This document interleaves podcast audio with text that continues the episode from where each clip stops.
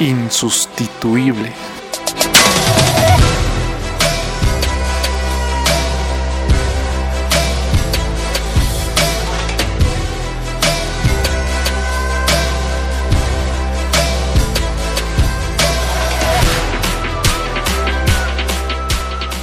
Bienvenidos al podcast de Insustituible, el podcast diseñado para personas que están dispuestas a sobresalir del montón. Personas que desean esforzarse, desean correr una milla extra. Personas que desean ir más allá de sus posibilidades. Yo soy Sergio Vasco y el día de hoy estoy compartiendo la conversación que tuvimos con Carla Sayó. Con la filosofía clara de contribuir y ayudar a otras personas, ha logrado superar el millón de seguidores un millón de personas que la empezaron a seguir para que les ayude con su tarea, con series de Netflix, con la tesis o cómo crecer en redes sociales. Es una mujer emprendedora que sabe combinar su pasión con su profesión. De manera constante ha probado, ha fallado, ha vuelto a intentar, ha tenido éxito, sigue probando y sigue creciendo. Es muy creativa y con la claridad de que una marca personal sólida le aportará en sus emprendimientos, proyectos y vida profesional. Espero disfrutes este episodio tanto como yo disfruté la conversación y te motiva a construir tu propio futuro, a ser insustituible.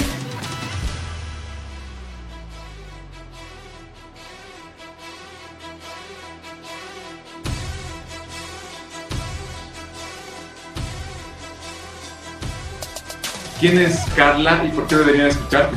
Eh, el por qué deberían escucharme, la verdad es que he llevado una trayectoria de sub y baja en las redes sociales más que todo aprendiendo, viendo, teniendo experiencia y también inspirándome de otras personas. Y gracias a eso pude llegar a donde estoy, ¿no? Y soy muy feliz de compartir todo este conocimiento porque la verdad que no puede ser ocultado. o sea, yo pienso que las personas en serio deberían saberlo. Y algo clave que dices ahí, este conocimiento no debería ser ocultado. Una frase con la que hemos comenzado el proyecto de Insustituible es que mientras más compartamos el conocimiento, más se va a multiplicar. Y eso creo que deberíamos tener todos esa perspectiva de que si compartimos algo, no es porque tal vez tenemos miedo de que nuestra idea se la roben, sino que debemos tener esa mentalidad que no va a crecer más, tal vez otra persona le va a aportar algo que yo no sabía o tiene experiencia de otro lado para que pueda crecer la idea que estoy haciendo. Contanos, Carla, ¿en qué proyecto estás trabajando actualmente? Bueno, la verdad que en estos momentos estoy trabajando en el reposicionamiento de mi marca, que de vez en cuando hago esto para que no se quede ahí muerta, digámoslo. Y por otro lado, estoy emprendiendo en hacer una agencia de publicidad. Entonces ahí vamos con todo el ánimo, con, con todas las cosas buenas que uno tiene ahí y así con fuerza y actitud. Y algo clave que dices que yo creo que vamos a hablar sobre eso un poco más adelante, sobre tu reposicionamiento de marca, pero contanos un poco, nos vamos a ir unos años atrás, para ti no son muchos, sé que eres muy joven, hablarnos un poco sobre tu niñez, de qué se hablaba en tu casa cuando llegabas del colegio, en el almuerzo familiar, con las reuniones con tu papá, con tu mamá, con tus hermanos, ¿Qué era lo que hablaban normalmente? ¿Hablaban sobre emprendimientos? ¿Hablaban sobre proyectos? ¿Te preguntaban la pregunta típica de qué quieres ser cuando seas grande? Bueno, la verdad que en mi casa se hablaba de los temas comunes, qué hiciste hoy, cómo fue tu día en la escuela y todo, pero siempre hubo como esa predisposición de qué quieres ser de grande. Y la verdad que yo soy una chica muy facética, ¿ok? Porque a veces tiendo a aburrirme con una cosa y me voy a otra porque digo, no, me aburrí, a otro. O si no, cada cierto tiempo es como que yo misma digo, ok, estás ahí en un estado de zona de confort, por favor ve ya es otra cosa, salte de ahí porque me estoy aburriendo. O sea, prácticamente mi cerebro envía esa información. Entonces, de niña quería ser de todo, quería ser doctora, quería ser modelo, quería ser veterinaria, quería ser astronauta, o sea, tipo Barbie, pero en la vida real. ¿No? Pero algo que sí, digamos, que ha marcado mucho mi infancia es el hecho de que mis papás siempre han creído en mí, ¿no? Mi mamá siempre me dijo como que, hija, no importa que sea lo que hagas, tú lo vas a lograr, ¿no? Y básicamente he vivido rodeada de esa frase que ha sido lo que más ha marcado mi vida, ¿no? Porque es algo de lo que también hablan muchos emprendedores que en su infancia sus padres creían tanto en ellos que ellos directamente es como que se lo creyeron, digámoslo así, y lo hicieron, ¿no? Porque dijeron, claro, o sea, yo, yo, o sea, él cree en mí, no lo voy a decepcionar. En este caso fue mi mamá, ¿no? Entonces mi mamá siempre ha sido una genial mujer, siempre creyó en mí y siempre ha estado ahí diciéndome las cosas tal y como son en la vida, ¿no? Entonces eso también me ayudó mucho a forjar mi carácter y el hecho de la mentalidad de siempre seguir adelante. Si algo es, es difícil, es normal, solo tienes que trabajar más duro, digámoslo así. Claro, y recuerdas, pero en algún momento en el colegio, alguna historia que tengas en la que tu mamá te haya dicho, no importa, te levantas, trabajas duro, te esfuerzas, ya sea en, en las notas, ya sea con tus amigos, en algún momento que hayas tenido así complicado. ¿Recuerdas alguna historia? Uf, claro que sí, bastantes, pero yo pienso que la que más se repite es el hecho de que yo en colegio las materias que más odiaba era física y química porque eran las que más me costaban. Dios, era horrible estudiar esas materias porque casi nada me entraba en la cabeza y estaba así de no, tengo que probar y iba con mi mamá, pues les decía, mamá, está muy difícil, no puedo, que no sé qué. Y mi mamá me decía, pues ni modo, hija, te vas a aplazar. O sea, ¿qué es volver a repetir la materia? Y yo así de, volver a repetir eso que odio. Me dice, sí, nomás le haces. Y yo, no, entonces me ponía a estudiar más duro. O si no, muchas veces pasaba que igual le decía, ma, es muy difícil, que no sé qué, por favor, ya no puedo. Entonces mi mamá me decía, ay, pues hija, ni modo, la vida es dura, o sea, tienes que esforzarte más. Y yo era de, bueno, o así, o sea, esa era su frase para todo lo que me costaba, ¿no? Era como que, te cuesta, no importa, esfuérzate el doble. Y básicamente eso también me ayudó. O sea, con mi mamá no habían como que, pobre mijita, no te preocupes, sino que era que, ven, trabaja más duro, lo vas a lograr. Claro, y creo que eso es clave de normalizar también las situaciones complicadas, porque la vida se trata de sub y bajas. O sea, en cada momento vamos a tener momentos buenos, malos, y debemos aprender cómo podemos utilizar esos momentos para que sean herramientas que nos ayuden en el camino que queremos desarrollar, que creo que es importante. Qué bueno lo que nos cuentas de tu mamá, querida Carla, pero contanos ya alguna experiencia que hayas tenido en el colegio en la cual tú te sentías tal vez emprendedora o te sentías una persona que quería hacer algo diferente o totalmente lo contrario. ¿Cómo eras en el colegio? ¿Eras una persona que estaba ahí queriendo desarrollar algún proyecto o todavía no, no, no tenías esa chispa en ti? Bueno, la verdad que ha sido un proceso largo, pero bastante interesante. Porque yo, por ejemplo, era la típica chica del sistema, ¿no? Como que decía, ok, voy a acabar el colegio, voy a terminar la universidad, voy a conseguir un trabajo, me voy a casar, voy a tener hijos, bla, bla, bla. A fin de cuentas, eso es lo que hay, digamos. no puedo hacer otra cosa, eso es lo que se debe hacer. y me acuerdo que un día, hablando con mi mejor amiga del colegio, ella tenía ideas locas y yo creo que ella también ha contribuido mucho a romper mi mente cerrada y ayudarme a expandirla. Y me acuerdo que esa vez habló sobre las personas millonarias, ¿no? O sea, ella me dijo, ¿sabes qué? En esta vida tienes que ser una persona millonaria para que puedas salir adelante. Y yo, y yo era de, ¿qué es una persona millonaria? O sea, no sabía qué era eso, o sea, jamás lo había escuchado. Y le decía, ¿quiénes son esas personas millonarias? Y me miró con cara de, ¿en serio no sabes? Así. Y yo era de, no, no sé. Y ella me explicó, pues, que eran como que las personas que ganaban mucho dinero. Y yo era, ok. Y le decía, pero ¿por qué ellos, o sea, eh, su vida es más fácil, digamos? Entonces ella me explicó y me dice, a ver, pensa esto. Si tú tienes dinero, ¿qué puedes hacer con el dinero? Y yo pues, comprar comida, comprar muebles, comprar. Y me decía, imagínate que te compras un auto, ¿no ves? Compras un auto, vendes al auto, tienes más plata, compras otro, haces más empresas, generas más dinero y así, así, así, Y yo me quedé así con mis ojos de, tienes razón. O sea, wow, o sea, qué, qué increíble. Y desde ese punto era como que decía, ¿cómo rayos hacen las personas millonarias? ¿Cómo rayos, o sea, saben hacer eso? No, no lo sabía. Y lo primero que se me ocurrió es, obviamente ellos aprenden, pero ¿de quiénes? Y estaba de, tiene que ser una persona con mucha experiencia, tiene que ser alguien que sepa más que ellos, obviamente. Entonces, en ese momento se me vino a la mente las personas mayores, ¿no? Porque siempre decían las personas adultas son las que más sabiduría tienen porque han vivido más tiempo. Entonces yo estaba de, oh, ok, es interesante. Entonces, en ese momento, yo siempre soy una chica muy tímida. La verdad que soy re introvertida en la vida real, pero a través de mi celular, re extrovertida, ¿no? Pero en ese momento, o sea, con los adultos yo no iba y preguntaba, ¿no? Así como que, ¿qué es esto? No sé qué, sino que me quedaba callada y escuchaba lo que hablaban. Y hablaban de cosas extrañas, ¿no? Como que de sus problemas diarios, de qué hacían, cómo es que pensaban, bla, bla, bla, bla. Entonces me quedaba escuchando y pensando y decía, wow, sí, tienes razón, hay este problema. O a veces decían algún problema cotidiano y yo en mi cabeza de cómo van a solucionar eso y luego contaban cómo habían solucionado. Y yo de, oh, interesantes. Entonces empecé a juntarme con más personas mayores, digamos. Y desde ese punto como que siempre ha sido así, tiendo a relacionarme con personas más grandes que yo para el hecho de, charlar más, digamos, que por el hecho de que me puedan enseñar más cosas o escuchar incluso su vida, su vivencia, qué han hecho. Y básicamente ha sido así. Luego incursioné en el tema de la filosofía, ¿no? Porque decía, los filósofos rayos, ellos entendían el pensamiento. Y me acuerdo que lo que me incursionó a leer filosofía fue precisamente una frase que no me acuerdo si era de Aristóteles o Platón, pero que decía lo más difícil que puede hacer un ser humano es conocerse a sí mismo. Entonces, eso, digamos, fue lo que me explotó la cabeza y dije, los filósofos tienen libros, deben tener libros. Entonces me puse a buscar, digamos, y solo encontraba frases célebres y toda la cosa.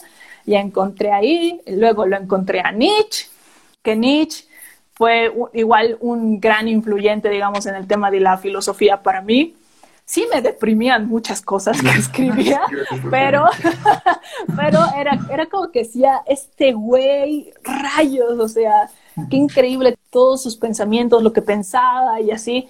Entonces eso me ayudó muchísimo. Y ya después eso se fue haciendo cada vez más grande, ¿no? Porque ya empecé a buscar más que todo ya no tantos libros de, de, cuentos o de historias típicas de adolescentes, sino eran libros más de conocimiento.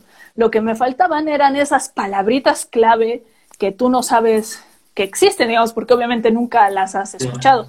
¿No ve? Por ejemplo, qué sé yo, si tú dices y piensas y dices, ¿a quiénes vendo? ¿No ve? Y no hay un libro que diga a quiénes vender, ¿no ve? Sino que los libros se llaman tu segmento de mercado ideal o algo así, ¿no ve? Entonces no sabía eso. Y en eso entré a la universidad y en la universidad me encontré con Eu Joyer, que es un gran creador de contenido, es muy capo. Y desde ahí como que me volví viciosa de él y recién pude entender a mayor profundidad que era ser un emprendedor, que era tener empresa, que eran hacer todas esas cosas. Pero me gusta que comienzas con una idea, alguien te implanta una idea y lo que estamos haciendo acá igual, o sea, la clave de las entrevistas es que al puedas ver la historia de una persona, cómo ha ido creciendo, te implante alguna idea, te pueda demostrar que sí se puede desde el lugar en el que te encuentras. Yo sé que te siguen de muchos otros países porque ahorita están conectadas de México, desde Chile he visto, dos veces he visto ahí unos taquitos y las banderas de México que te están saludando acá. Y sé que te siguen desde diferentes partes del mundo, pero creo que algo importante que entre todos, que en ese momento digamos hablamos español, podamos implantarnos una idea y en base a eso una idea te lleva a otra idea y otra idea. Y, esa idea te lleva a un libro y ese libro te lleva a ver un video de algún emprendedor y llegar a Euge Oyer, que es un crack, sí, en su canal de Emprende Aprendiendo, para poder ir aterrizando tu propia idea lo que tú quieres realizar, lo que tú quieres desarrollar. Y contanos ahí cómo entras a la universidad, cómo decides estudiar la carrera que estás estudiando, en qué momento se te ocurre estudiar ingeniería comercial y por qué lo has hecho. Si eres una persona que incluso cantaba, he visto algunos de tus videos ahí en, en Instagram, ¿qué te hizo decidir por la carrera de ingeniería comercial? Bueno, como dije al principio, yo siempre soy una persona multifacética, o sea, puedo hacer algo así tal cual, ponle como coser, digamos, y luego me puedo pasar a un ámbito totalmente diferente, digamos como la pintura, así. Entonces, cuando tocó ese momento en la vida, porque yo ya llevaba pensando más o menos qué estudiar desde cuarto de secundaria, ¿no? Que ya faltaban prácticamente dos años para salir del colegio. Llevaba pensando muchas cosas, muchas cosas. Era de, pucha, ¿qué voy a hacer? y todo el mundo quería que fuera ingeniero médica. Yo estaba ingeniera ni queriendo porque odio física y química. No, así no, no. Horrible. Y luego dije medicina, pero son muchos años de carrera y no creo soportar tanto, apenas soporto el colegio, así estaba. Y entonces empecé a investigar, ¿no? O sea, qué carreras existían y esas cosas, porque tampoco ni idea de qué carreras existían. Y fue de mucha ayuda el Internet, porque en el Internet, muchachos, sí están las respuestas a todo. Entonces, así empecé a buscar como que carreras universitarias y empecé a leer de qué trataba cada carrera en el ámbito de salud y bla, bla, bla, bla. Entonces, en ese punto, después de investigar tanto, me decidí por dos opciones, que una era nutrición y otra era, eh, exacto, así tal cual. Por eso multifacética. Eh, y la otra era mm, negocios. Y bueno, me encantaba mucho la nutrición porque siempre me ha encantado el tema del ejercicio, comer saludable. Es o sea, me parece muy interesante el hecho de que tu cuerpo es tan inteligente que sabe directamente cómo cuidarse a sí mismo, cómo reaccionar a diferentes comidas, cómo hacer que esas comidas jueguen a tu favor, digamos. O sea, es increíble cómo los antioxidantes hacen que te vuelvas más joven durante más tiempo y eso te ayuda a la longevidad. Entonces estaba reinteresada en ese ámbito. Y resulta que investigué mucho. Obviamente acá, por suerte en mi colegio, me llevaron a conocer algunas universidades. Entonces fui a ver y todo.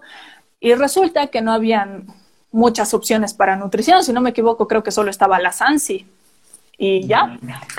Entonces yo decía de rayos, la verdad no quería estudiar mucho en la universidad pública por todos los problemas que hay dentro, ¿no? Porque siempre hay bloqueos, huelgas, o sea, de todo pasa.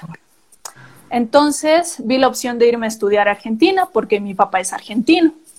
Entonces tengo familia allá y todo. Y por suerte tengo ahí una, una amiga que es prácticamente como mi hermana.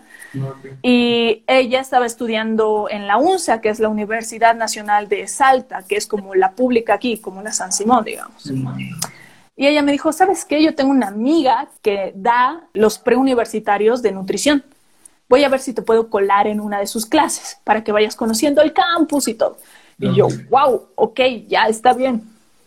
Entonces fui, me colé a una clase y lo más bonito que vi era que hacía un tremendo calor y había aire acondicionado en la sala, ¿no? Pero ahí me quedé, habían muchos textos, entonces me imprimí todos los que pude, eh, empecé a pasar las clases, llevaban química básica, ¿no? Porque eso básicamente te preparaba para dar el examen de ingreso a la universidad y cubría parte del primer semestre. Entonces pasé así algunas clases, vi, me pareció también interesante, pero igual no terminaba de convencerme. Y el mayor miedo que tenía era el hecho de que como soy siempre multifacética, ¿qué pasaba si quizás hacía el primer semestre o el primer año me aburría? O de alguna forma quería hacer algo totalmente diferente y estaba de no, no puedo perder así el tiempo porque perder un año de carrera para cambiarme a otra, pucha, no da. Entonces, como que vi la carrera de negocios, porque lo que pude investigar es que la carrera de negocios te ayuda a crear empresa. Yo decía, si creo empresa, estoy hecha, porque puedo trabajar de lo que sea, o sea, me interesa la salud, abro un hospital o abro, o abro un centro donde se conecten varios médicos, así, puedo abrir un gimnasio, puedo abrir bla, bla, bla, así, todo. Y dije, ok, entonces eh, no quería irme a Argentina, porque obviamente me iba a quedar así muy solita y yo estaba no, extraño mucho a mi familia y no estoy lista para estar solita todavía. Entonces eh, decidí buscar una universidad aquí en Cochabamba, Bolivia. Fui a investigar a todas, o sea, además de haber ido con el colegio, yo fui a investigar, fui a cada universidad a ver qué tenían. Entonces resulta que lo más parecido a negocios era administración de empresas y prácticamente casi todas tenían la misma carga curricular, así que era lo mismo. Y dije, ok, me voy a decidir por administración de empresas. Entonces, eh, no me gusta decir en qué universidad estoy por el tema de privacidad y todo, porque me han pasado algunas cosas locas. pero, pero al momento de elegir mi universidad, como que fui y, y dije, sí, quiero estudiar la carrera de administración de empresas y no sé qué. Y la chica que me atendió me dijo, administración de empresas, pero no quieres estudiar ingeniería comercial, es más completo, te va a ayudar a esto y que no sé qué, que no sé cuánto. Y yo, bueno, que sea ingeniería comercial. a fin de cuentas es básicamente lo mismo, ¿no? Entonces yo dije, ya, me parece bien, porque ella me explicó que administración de empresas estaba más hecho para dirigir una empresa y ingeniería comercial estaba más hecho a crear empresa como tal. Entonces dije, ya, ingeniería comercial, dale. Y así fue como que empecé el boom de estudiar ingeniería comercial. Y si soy honesta, si hubiera sabido que había tanta contabilidad, no hubiera elegido esa carrera. Qué chistoso. Es que tenemos muy poca información al momento de decidir qué carrera vamos a estudiar, la verdad y nos dicen como que esta carrera va a definir tu vida y a veces no es tan cierto eso, pero nos ponen esa presión al momento de decidir que no sabemos qué hacer. Tal vez hubieras hecho TikToks de nutrición, de cómo hacer un buen desayuno o un buen almuerzo, pero me parece interesante que es una carrera que tal vez no, no tenía nada que ver con lo que estás haciendo en este momento, pero te has decidido por algo que iba a ser mucho más creativo, que iba a ser algo que tú, eh, que dependa de lo que tú quieres hacer en ese momento y puedas ir creando diferentes eh, no sé, negocios, diferentes proyectos para que te puedas hacer y seguir siendo multifacética como lo eres. Contanos cómo has comenzado en TikTok.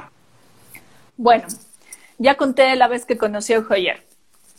Entonces, cuando comencé a enfrascarme así en ver todo su contenido y todo, que para mí era el cielo abierto de oportunidades, algo que no veía que nadie compartía y en ese momento no conocía.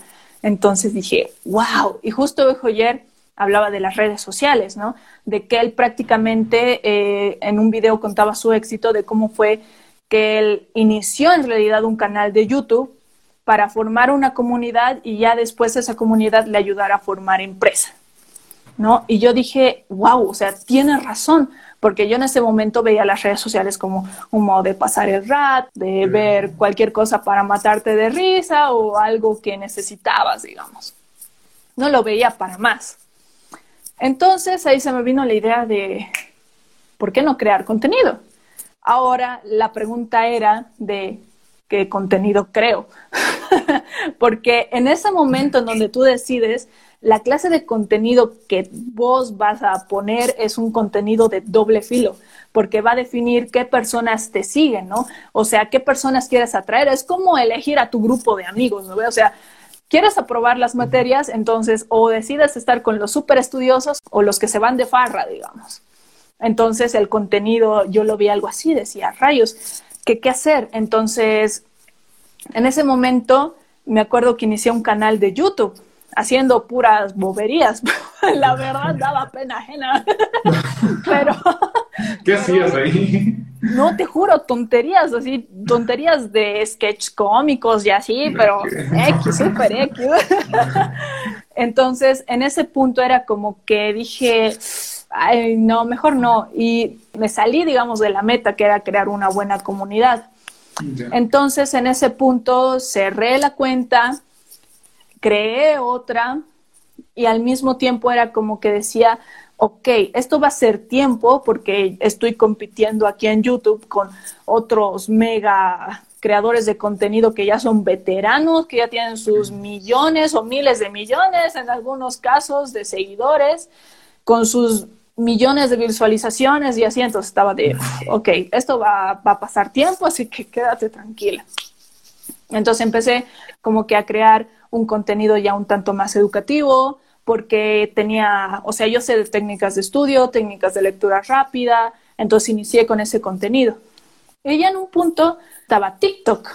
Yo me acuerdo que me descargué TikTok, o sea, uff, añazos atrás, pero no lo utilizaba porque bueno, en una no lo entendían, los contenidos de videos eran súper random, rarísimos y casi no había mucha interacción, digamos. Entonces dije, Nel. Entonces estaba ahí en la universidad justo antes de la pandemia y dije, a ver, TikTok está creciendo porque empezó como que a exponerse un poco más de lo normal, que ya mucha gente conocía. Yo estaba de, ok, los millennials tuvieron YouTube, los centennials tenemos TikTok, así que está bien. Y en ese momento dije, ya, voy a empezar a crear contenido. Igual, tuve dos cuentas que las hice morir tal cual por la falta de inexperiencia. Entonces, después de eso dije, no, ya, no, ya, suficiente, para la y vamos a abrir una cuenta de cero.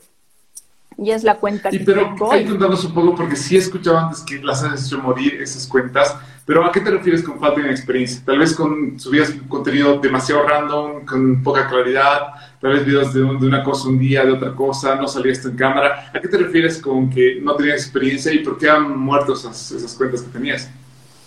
Bueno, Hablo de la falta de experiencia porque muchas veces cuando las personas crean contenido, sencillamente dicen, ok, tengo que hacer payasadas o tengo que hacer contenido que esté en tendencia como los trends y esas cosas y tengo que hacer aquí, acá, acá, acá, acá.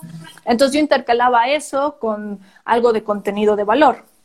Entonces, como que no sabía qué onda, porque en ese punto tienes como que esa ansiedad de, hoy nadie me está dando me, me gusta, nadie me está viendo, nadie está haciendo eso, y te empiezas a desesperar. Entonces, en ese punto como que ya estaba demasiado dispersa así entre nichos y empezaron a bajar obviamente las visualizaciones hasta el punto de ser, o sea, que no pasaban de dos dígitos, así tal cual.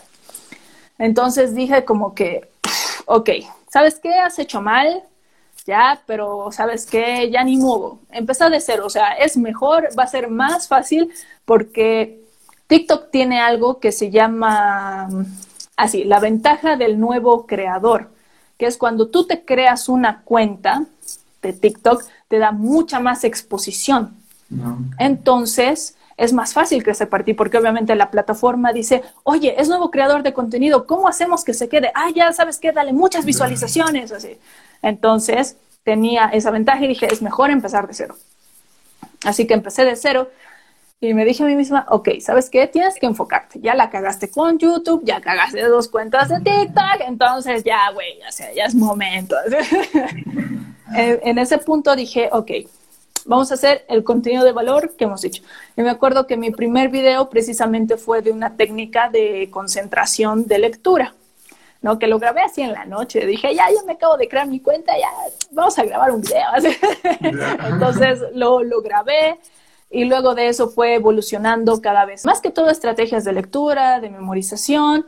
Y me acuerdo que en un punto hice un tip, no me acuerdo de qué, pero eh, leí los comentarios y la gente le decía, oye, sí, por favor, más videos como estos, que no sé qué, que no sé cuánto. Y yo dije, ah, ya, ok, entonces empecé a sacar más videos así. Y vi que las visualizaciones subían. Y dije, ok, este contenido a la gente le gusta y no se dispersa tanto de lo que quiero. En realidad es un contenido bastante amplio. Entonces dije, ok, y en un video que estaba así súper de buen humor, me acuerdo que me hice la burla diciendo, vamos a entrar al hermoso Google, así tal cual. Entonces la gente se empezó a reír en los comentarios de, ja, ja, ja, el hermoso Google, el hermoso Google, ja, ja, ja, ja, ja, ja.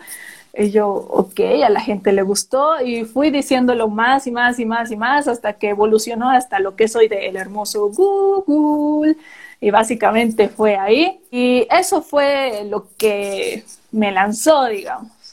Y con el tiempo, obviamente, tú ves mis primeros videos que están así súper abajo, pero son de feos. Y ahora ya se nota la experiencia, ¿no? Entre lo que es la producción, la forma de hablar, la iluminación, el audio. Y tú dices, nada que ver, pero eso es parte del crecimiento lo que dices ahí sobre aprender rápido y aprender barato. Es decir, que te equivocas, aprendes, ves lo que has hecho bien, lo que has hecho mal y vamos otra vez. Otra vez eso te permite igual una plataforma como TikTok de que puedas ver en ese momento qué le gusta a la gente y qué no le gusta. Y obviamente en base a eso igual me ha gustado mucho lo que has hecho de escuchar a tu audiencia de saber qué es lo que te está pidiendo, de saber qué es lo que quiere y realmente necesita para que le puedas dar mejor contenido de valor y en base a eso crecer. Y unido con lo que nos decías hace un momento, de igual reinventarte constantemente, porque tal vez en algún momento algo ha, pegado y ha sido el hit, pero tal vez la gente empieza a aburrirse o empieza a decir, bueno, ya hemos escuchado eso, danos algo nuevo. Como, como un ejemplo de, no sé si te gustaban los Simpsons, a mí me encantaban los Simpsons, pero del, no, niño yo no fui. Cuando Bart dice yo no fui, o sea, pega, es un hit un momento, pero después de un tiempo hay que saber reinventarse y ver lo que quiere hacer. Y eso creo que lo está haciendo súper bien. Pero algo que me interesaba saber sobre ti, igual Carla, era que TikTok necesita que tengas una energía y que transmitas también esa energía, esa felicidad en los videos en cada momento. Y, tú en algún momento das el consejo de subir eh, hasta cuatro videos por día o grabarlos, grabar varios videos y subirlos durante la semana. Pero ¿cómo hacías tú ¿O cómo haces tú para mantenerte con esa energía, para mantenerte con esa, no sé, eh, esa felicidad tal vez para transmitirla a las demás personas? Porque todos tenemos momentos malos en nuestros días a día, los problemas normales, pero ¿qué tips o qué consejos nos puedes dar tú para mantenernos así y irnos por el proyecto, no dejarnos llevar por las circunstancias de ese momento? Ah, bueno. Sí, o sea, al principio es una muy buena estrategia, o sea, crear mucho contenido, ¿ok? Porque es básicamente como que muchos tiros al azar y de, repente a uno le atinas que tiene más visualizaciones, tiene más cosas, o sea, más interacción, y tú empiezas a analizar, a ver, ¿por qué esto se ha hecho, mm, o sea, se ha visto más que los demás, ¿no? Entonces empiezas ahí a analizar y ver y empiezas a armar otras diferentes estrategias. La verdad que el tema de la actitud muchas veces sí es difícil, en especial cuando lidias con tus primeros haters, que son los que te apalean y por más de que te digan cosas X como que qué fea estás, te duele en el alma, así de ¡ay! ¿No? Entonces, cuando pasas esa faceta, que obviamente dices, ya me vale, porque obviamente los haters son personas X que no saben nada de tu vida, solo te ven ahí y a veces simplemente quieren llamar la atención y tiran odio ahí. Pero aunque no creas, tengo haters muy fieles en mi cuenta que me siguen y siempre comentan. Y yo digo, gracias hater, o sea, contribuyas a mi algoritmo. Gracias por, por eso. no, pero algo aquí es muy importante, que la verdad esto me lo enseñó uno de mis libros favoritos, que es tal cual El arte de que te importe un carajo. Así se llama ese libro. El arte de que te importe un carajo. En serio, anótenselo porque aunque no crean, este libro prácticamente te da el santo grial de cómo vivir, así, en serio. Entonces, básicamente lo que te dice este libro es que sí, todo es difícil. Sí, todo es complicado. Sí, van a haber momentos difíciles, pero ¿sabes qué? Las cosas van a ser así siempre. ¿Por qué dejas que algo te influya tanto que no te permita avanzar. ¿No? O sea, no lo hagas. Y así dice, que te importa un carajo. Así, que te importa un carajo lo que piensen, lo que digan de ti, lo, o sea, lo que importa aquí es lo que tú quieras, lo que te hace feliz, ¿no? Y tienes que seguir así. Obviamente el libro te lo dice con palabras mucho más chingonas, que es muy interesante leerlo. O sea, en serio, es muy, muy interesante. Es una de mis joyitas de oro, así que que cada vez que tengo problemas lo vuelvo a escuchar porque me, encantan los audiolibros y digo, sí, tienes razón, ya, ya sé cómo lidiar con esto así. Entonces, prácticamente cuando tienes problemas en la vida, tú tienes dos opciones. O frustrarte por eso y sentirte súper mal, o simplemente ya quizás llorar un cacho, sentirte mal un cacho y luego ya te sacudes, te levantas y sigues adelante porque la vida sigue, ¿no? Y a fin de cuentas, todo depende en la forma en que te afecte, porque de seguro todos conocemos a alguna persona que le vale X toda su vida y ha conseguido grandes cosas. O sea, por eso es que muchas veces sucede de que tú tienes al vago del curso que resultó ser un súper empresario y el otro dice, sí, pero no hice nada, o sea, solo viví, digamos. Esto está así de cómo y tú piensas demasiado. Entonces, no es, no es tanto así como, como pensamos y es, y es eso, ¿no? Es decir, ¿sabes qué? Sé quién soy, sé que me hace feliz y yo quiero transmitir esto, ¿no? Y en eso también va muchas veces el hecho de ser tú mismo. Yo siempre digo, tú tienes que ser tú mismo en tus redes sociales, porque la gente no es tonta, la gente es inteligente. La gente ve si eres falso o no. Ve si tú, si en serio estás mintiendo o si estás fingiendo una risa o si estás haciendo cualquier otra cosa que nada que ver contigo, lo notan. Entonces, en vez de eso, solo muéstrate tal y como eres y a fin de cuentas las personas que en serio les agrades o les encantes van a estar ahí apoyándote. Y las que no, que van a lanzarse pues van a contribuir a que más gente buena te conozca. Claro.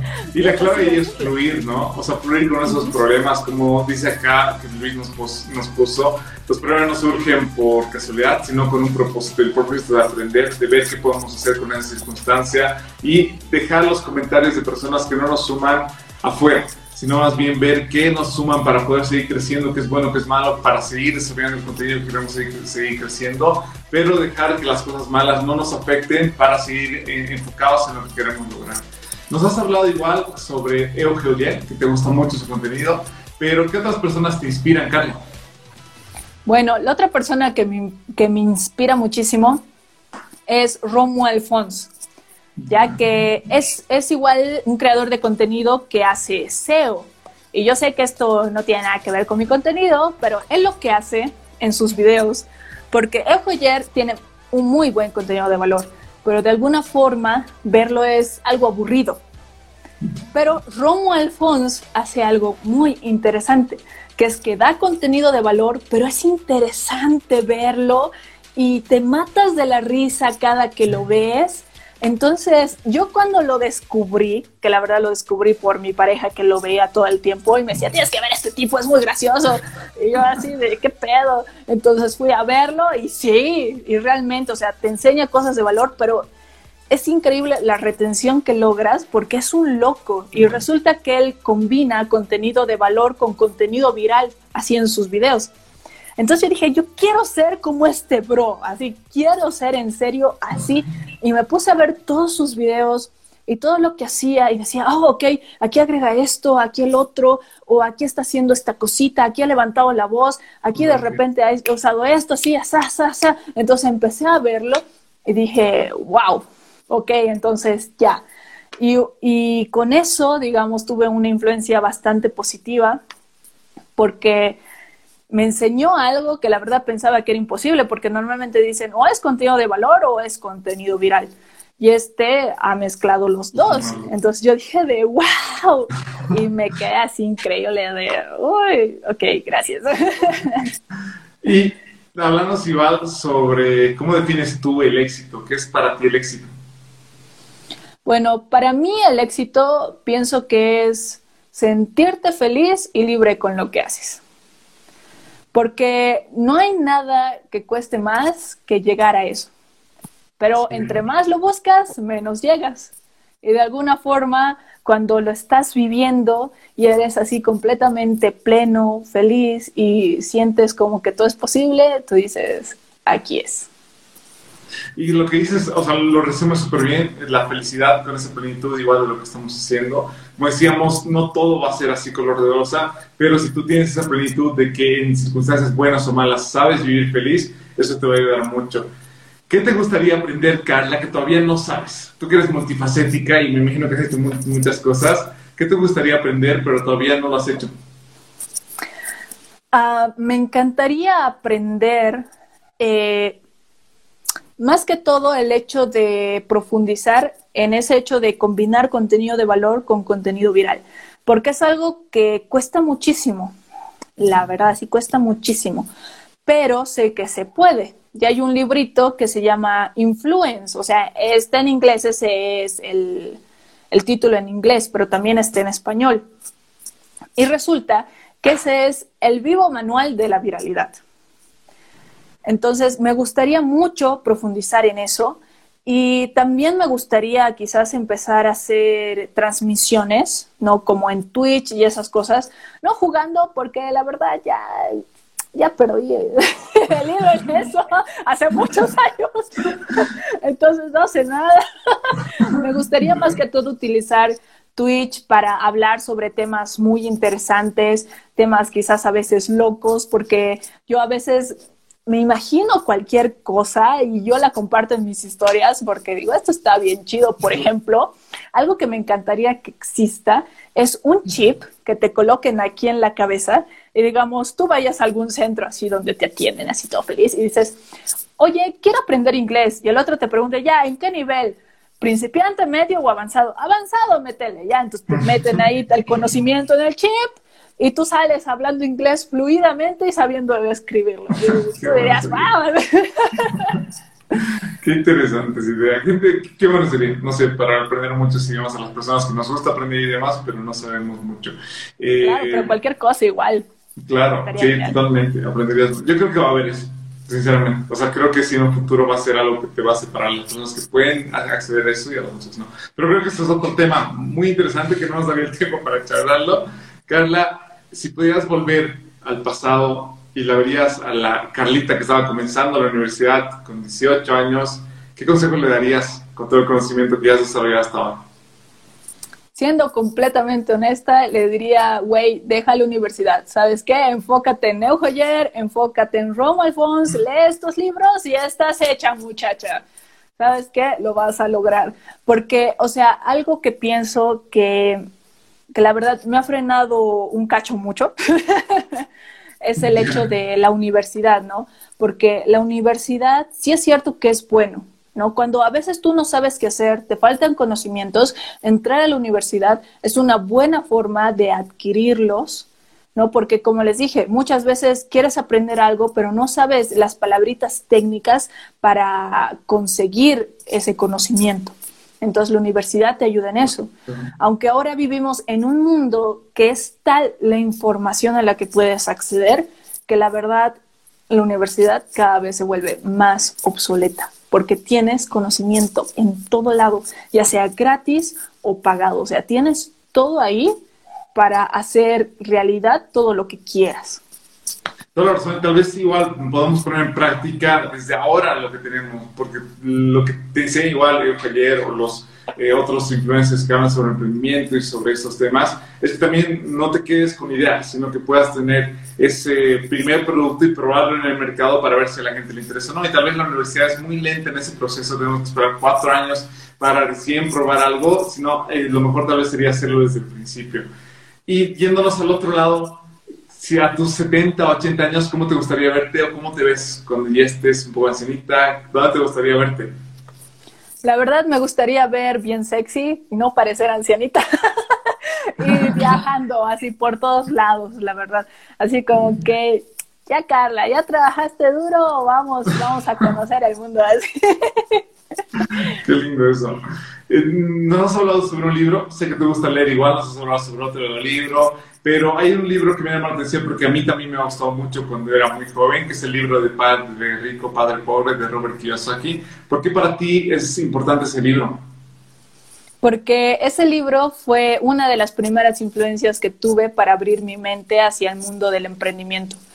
Me acuerdo que después de que mi amiga me contara todo esto de la gente millonaria, yo me quedé pensando y así, bla, bla, bla, bla, y todo lo que pasó después, en un punto dije, necesito más conocimiento sobre este mundo de emprender y sabía que la mentalidad era lo principal con lo, con lo que debías empezar, porque si no tienes mentalidad, si no tienes esa clase de ideas, pues no vas, no vas a seguir el caminito, digamos.